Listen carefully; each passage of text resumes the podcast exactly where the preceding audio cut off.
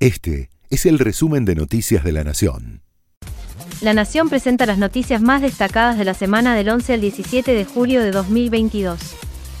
Ya se encuentra disponible para completar el formulario de segmentación de tarifas de gas y luz. El gobierno activó en la página www.argentina.gov.ar barra subsidios y en la aplicación Mi Argentina el formulario para la inscripción de usuarios para la segmentación de las tarifas, que comenzará a regir a partir del 1 de agosto. Tienen que ingresar absolutamente todos los usuarios o titulares del servicio que creen que pueden recibir el subsidio, ya sea porque tienen tarifa social o porque están en la franja de ingresos medios. La fecha para anotarse depende del número del documento.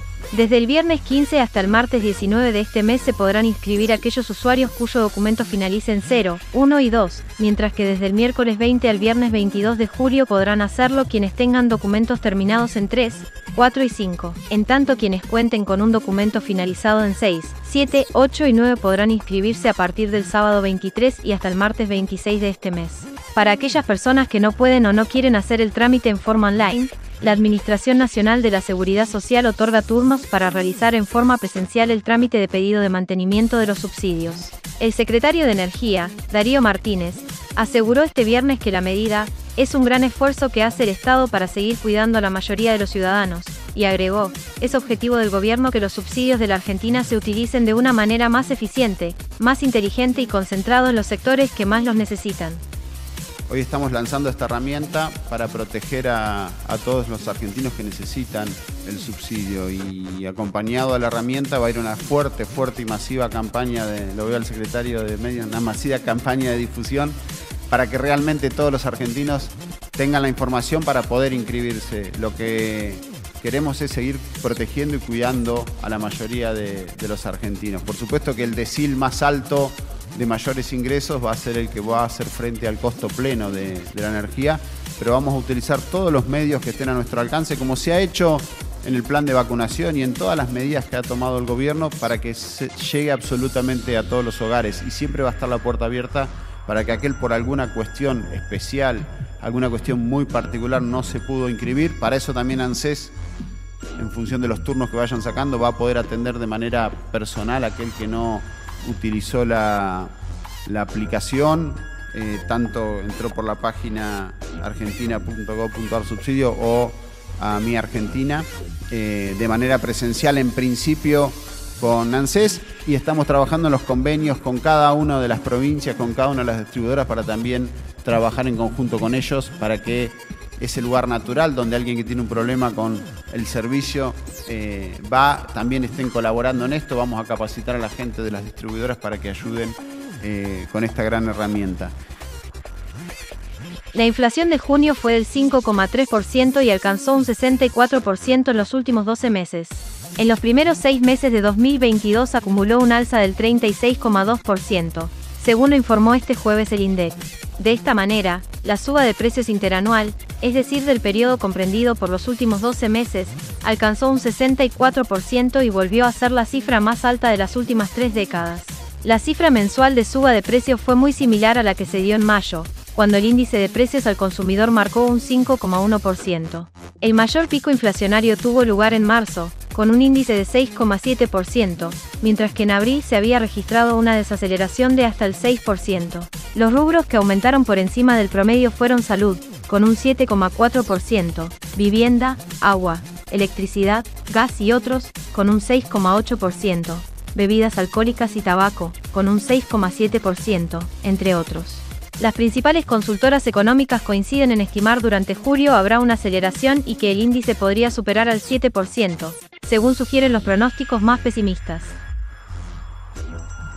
El gobierno definió un aumento del 10% en la retención por adelanto del impuesto a las ganancias para el dólar tarjeta. A menos de dos semanas de la asunción de Silvina Batakis como ministra de Economía, el gobierno nacional anunció el aumento del dólar turista a partir de este jueves 14 de julio, pese a que con anterioridad y en reiteradas veces sus principales referentes económicos habían negado que tal posibilidad existiese. Según confirmaron en la FID, la percepción a cuenta de los impuestos a las ganancias y sobre los bienes personales pasa del 35 al 45%, lo que hará aumentar automáticamente el llamado dólar turista. Este cambio no afectará al llamado dólar ahorro, según informó la entidad que conduce Mercedes Marcó del Pont. Sí, en cambio, alcanza todos los pagos en dólares realizados con tarjeta de crédito en el exterior, vinculados a aplicaciones o servicios de streaming. Así, por ejemplo, la tarifa básica de Netflix, que es de 429 pesos, tendrá un precio final de 800 pesos. En el caso de Spotify, el plan individual, que tiene precio de 279 pesos, termina costando 530 pesos. Desde el gobierno explicaron que estas son medidas tendientes a robustecer el frente fiscal. Forman parte de las distintas acciones destinadas a garantizar el equilibrio y promover la solvencia del Estado como promotor de la actividad económica. Este viernes la cotización del dólar libre alcanzó un nuevo máximo nominal de 291 dólares para la venta. En el transcurso de julio subió 53 pesos o un 22,3%. Así lo explicó la vocera presidencial, Gabriela Cerruti. Las medidas que anunció ayer AFIP, volvemos a reiterar que no hay ningún aumento de impuestos ni ningún cepo, como dijo algún colega anteriormente, lo único que hay es una mayor eh, percepción del adelanto de ganancias, que después cuando se paga ganancias o bienes personales se devuelve, con lo cual lo único que hay es una modificación de 35 a 45 del adelanto de la percepción de ganancia. El eh, impuesto país no se aumentó, sigue siendo exactamente el mismo. El dólar, el dólar ahorro sigue exactamente igual, no hubo ningún tipo de modificación, ni en el impuesto ni en la percepción de, de ganancias, está exactamente igual y sin ninguna modificación. Con respecto a las retenciones, no están en este momento en evaluación y con respecto a la renta inesperada, esperamos que el Congreso trate lo antes posible ese proyecto y esa ley. Es muy importante para Argentina en este momento poder dar esa discusión y poder entender que aquellos que se están haciendo de renta inesperada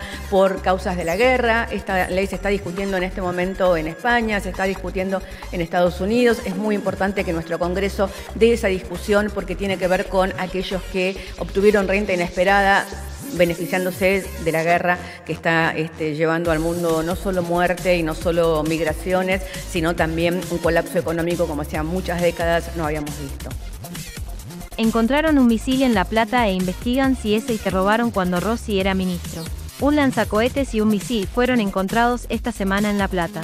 El hallazgo se dio en forma accidental, cuando un grupo de empleados realizaba una obra vial en la calle 167, entre 68 y 69, en la localidad de Los Hornos. El sitio donde se encontró el armamento militar está situado a unos 10 kilómetros del Escuadrón Caballería Blindado número 1 de La Plata. La justicia trata de determinar si el misil es el que fue robado al Estado a principios de 2015, cuando Agustín Rossi era el ministro de Defensa. En enero de 2015, el exministro de Defensa y actual interventor de la Agencia Federal de Inteligencia, Agustín Rossi, había anunciado el inicio de una investigación sobre cinco hombres del ejército argentino por la desaparición del misil antitanque de una dependencia en la ciudad de La Plata. En ese entonces el ministro había explicado que el proyectil fue robado sin su lanzador y que no podía ser lanzado. Es inoperable de la manera en que fue robado, aclaró entonces. Ahora la fiscal de turno en La Plata, Cecilia Corfi, había dado luz verde para que se detonara en forma controlada el armamento encontrado, pero el juez a cargo de la causa, Alejo Ramos Padilla, frenó la acción.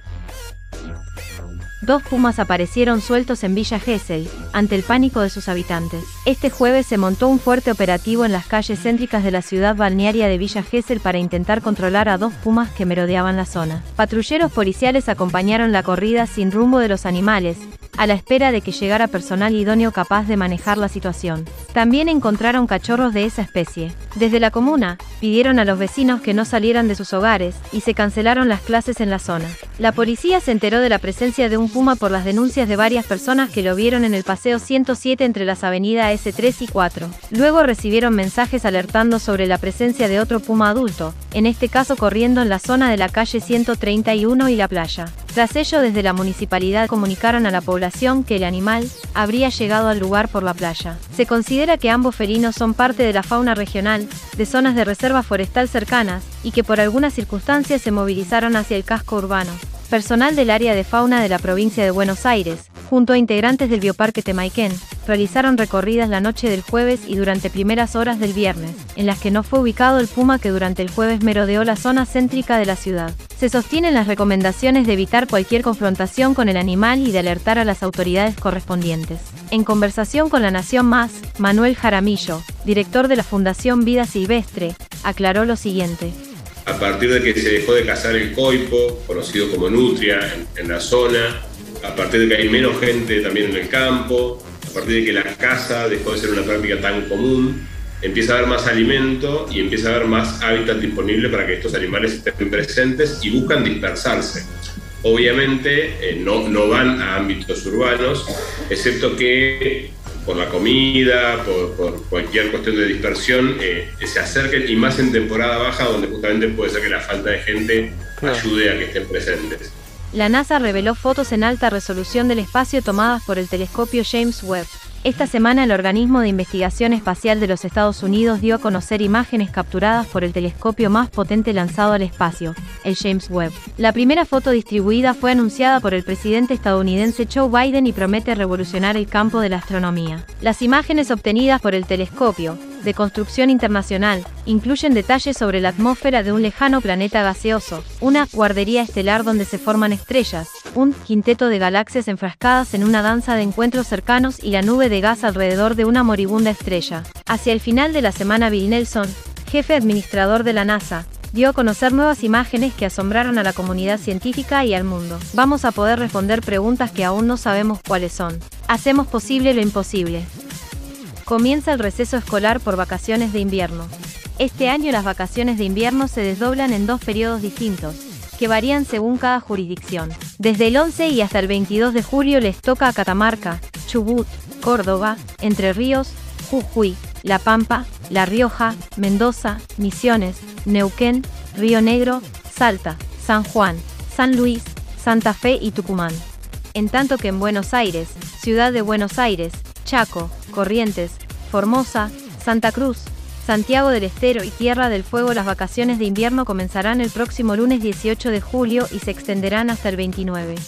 Entre las actividades disponibles se destaca la Feria del Libro Infantil y Juvenil, abierta con entrada libre y gratuita hasta fin de mes, donde los más chicos y adolescentes podrán disfrutar de distintas actividades relacionadas al mundo de la lectura. Se hace en el Centro Cultural Kirchner se disputa una nueva fecha de la liga profesional. Hoy se llevarán a cabo cinco partidos del torneo de primera de fútbol, entre los que se destacan los que tendrán como protagonistas a los punteros del campeonato. Newell's recibirá a Racing en Rosario.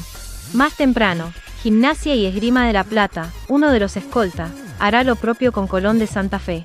Cerrando la jornada, Boca, con Hugo Ibarra confirmado como director técnico hasta el final de la temporada, buscará recuperarse en su cancha frente a Talleres de Córdoba. Así presentó Jorge Ameal, el presidente de Boca, al nuevo entrenador. Hoy vamos a hacer la presentación del cuerpo técnico que va a tener vigencia desde la fecha hasta el 31 de diciembre. Es decir, que no vamos a estar hablando de técnicos ni de jugadores, de nada absolutamente que pueda llevar a distintas interpretaciones. Todos conocen quiénes son cada uno de nuestros jugadores, todos campeones del mundo, toda gente que trabaja actualmente con el club, que conoce nuestra institución. Así que, que estamos muy contentos de darle la bienvenida a Ibarra, a Tito Pompey y a Gracián. Estamos muy, muy, muy felices del cuerpo técnico que vamos a tener. El domingo, Huracán, el otro segundo de la tabla, visitará Unión de Santa Fe. Y tras su victoria en Copa Argentina, River visitará a Vélez, para cerrar la fecha y reeditar el duelo que hace semanas se dio por los octavos de final de Copa Libertadores. Estas fueron las noticias destacadas de la semana del 11 al 17 de julio de 2022. Este fue el resumen de Noticias de la Nación.